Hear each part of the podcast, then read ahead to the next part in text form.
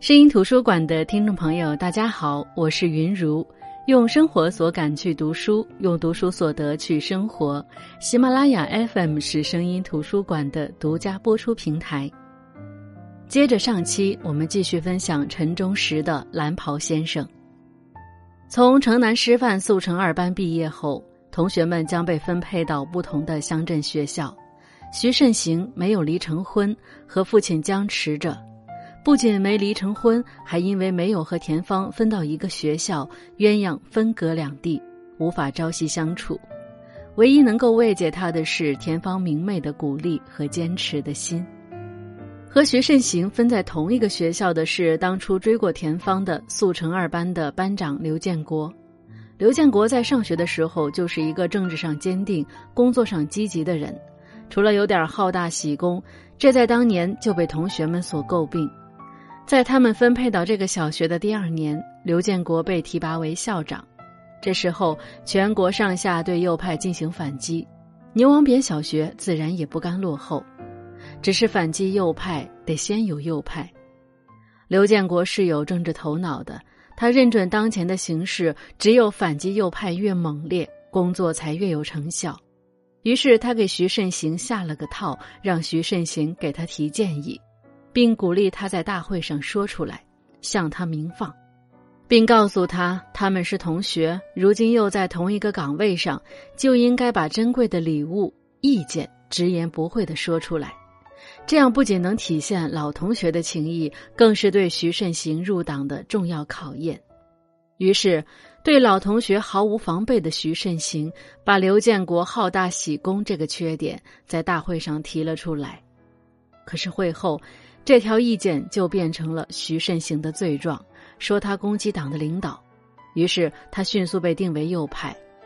牛王扁小学有右派了，刘建国就有斗争的对象了。可是徐慎行这样的知识分子显然是不善于有这样的思维的，更想不清楚这其中的弯弯绕绕。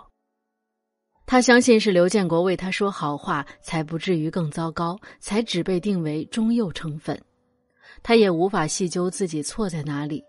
其实很多时候，当多数人站在制高点指责个人时，个人是无法有足够理智的判断和自省的。徐慎行不能在教师岗位上教学了，他被安排去做烧水、敲钟、帮炊事员洗菜、涮锅这样的辛苦活儿。徐慎行在第一次敲钟的时候想到了自杀，第一次给校长刘建国打开水的时候想到了自杀。看到那些老师们走在教室上课而自己不能的时候，他想到了自杀。可是次数多了，徐慎行就一切都习以为常了。就像书中陈忠实借由徐慎行的角度进行了一段剖白，他说：“世界上的许多事，都是第一次留给人的印象最深刻，三五次以至数年累月以后，就习以为常了。”接下来的改造，徐慎行尽心尽力。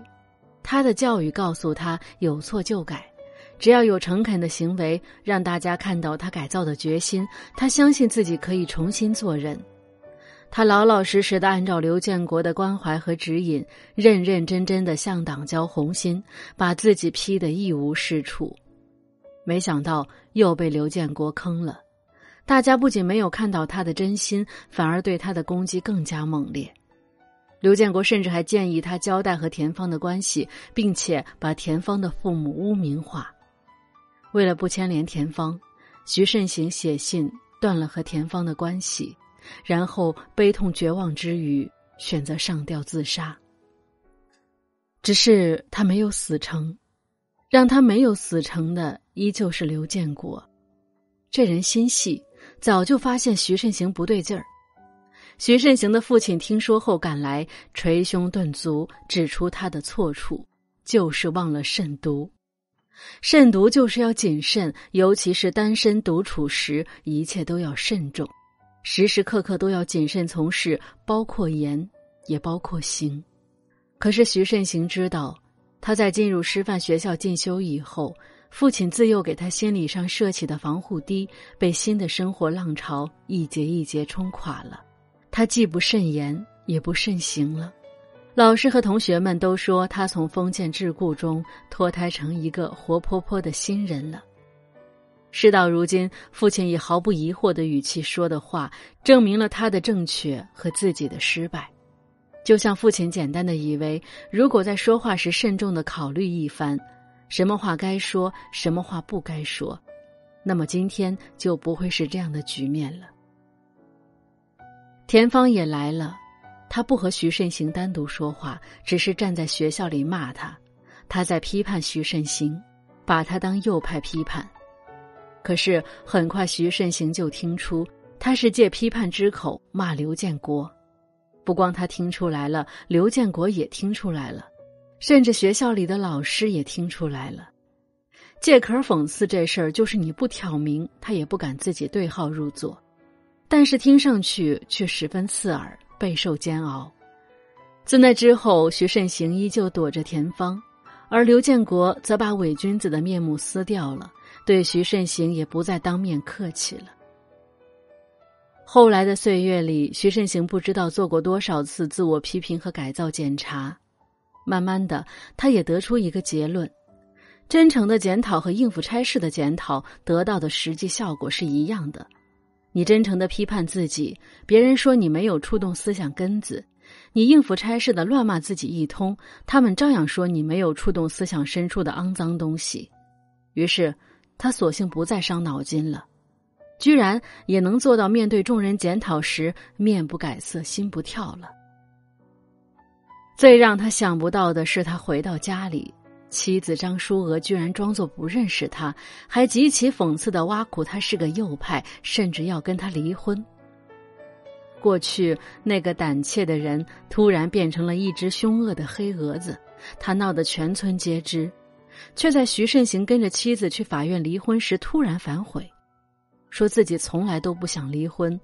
闹这么一出，就是让杨徐村的人都知道，他这样一个女人也敢离婚。之前徐慎行要离婚，全村的人都看不起他这个弱女子。现在他就是要让全村人看看，是他不要男人的。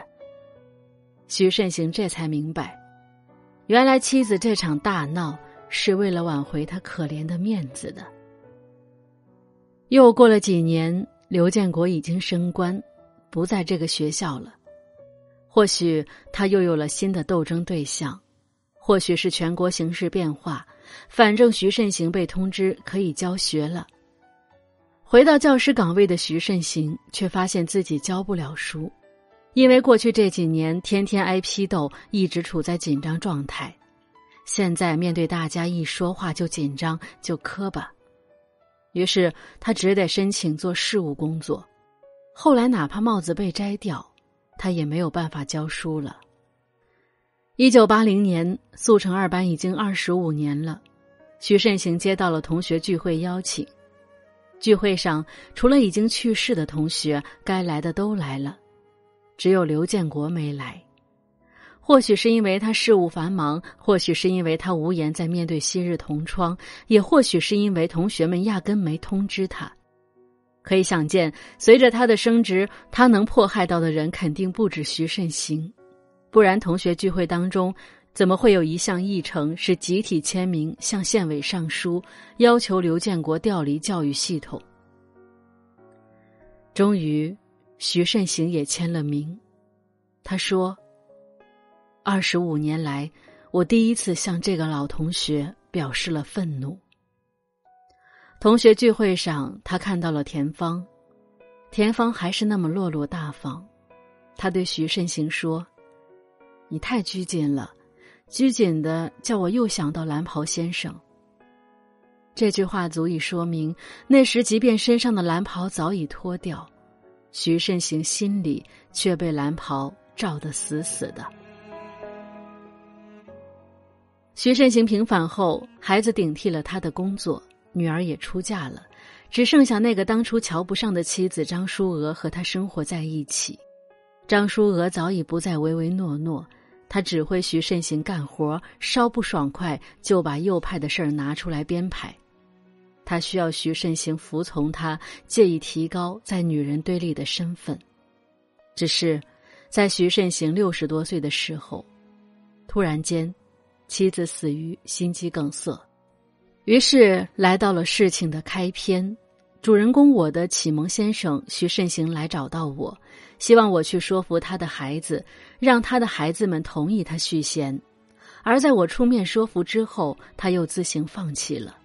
问及为什么放弃，徐慎行没有直接告诉我理由，只是给我讲了一段跨越几十年的关于他自己的故事。那看完全书，似乎明白。为什么他又放弃了？这大概又是一次试图挣扎后的蜷缩吧。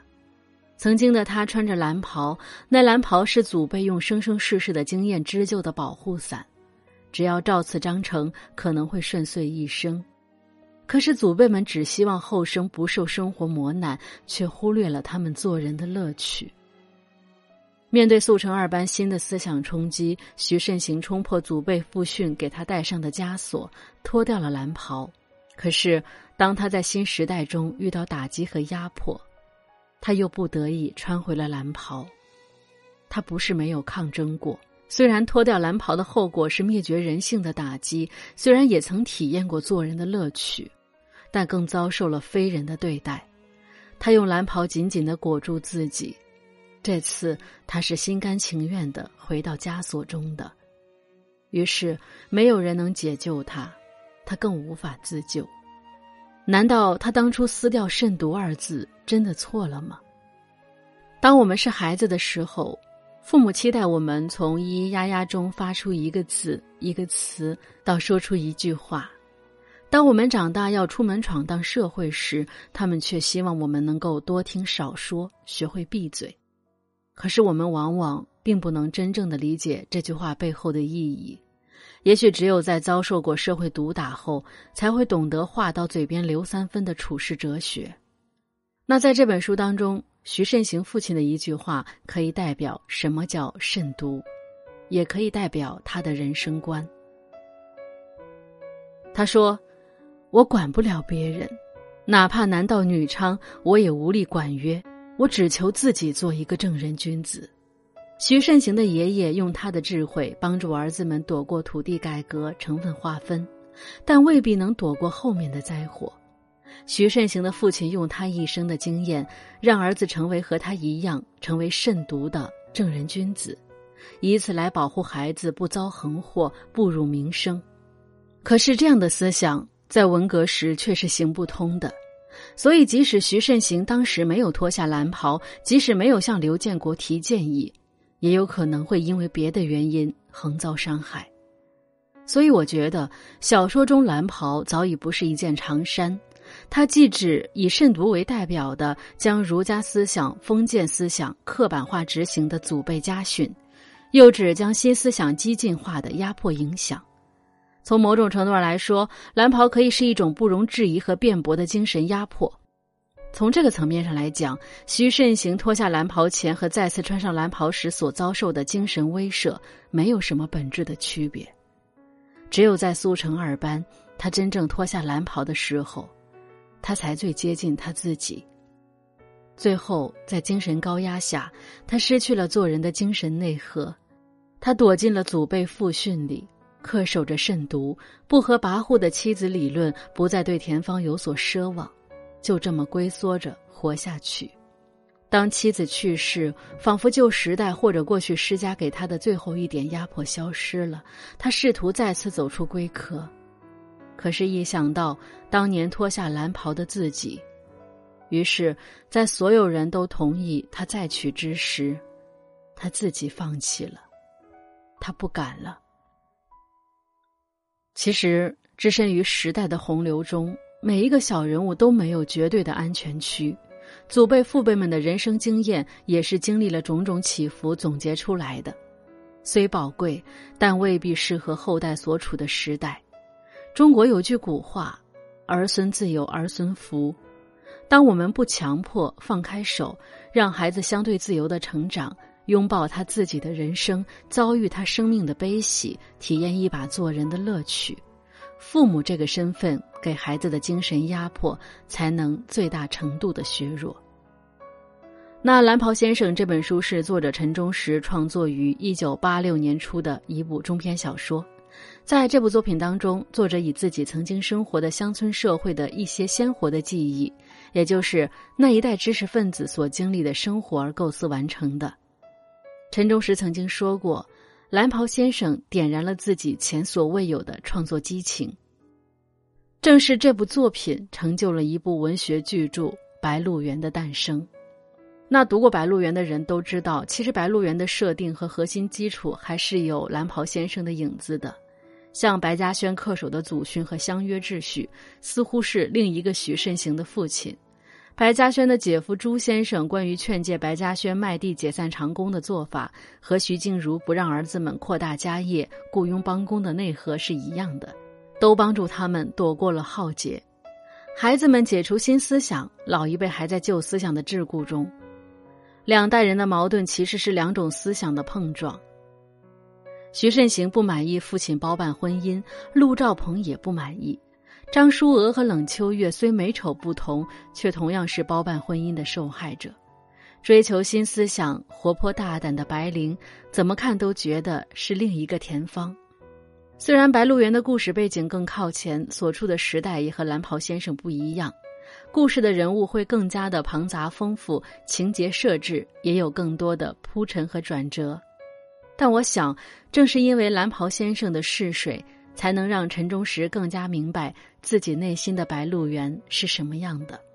那这两期节目分享的就是陈忠实的中篇小说《蓝袍先生》。声音图书馆，我们下期再见。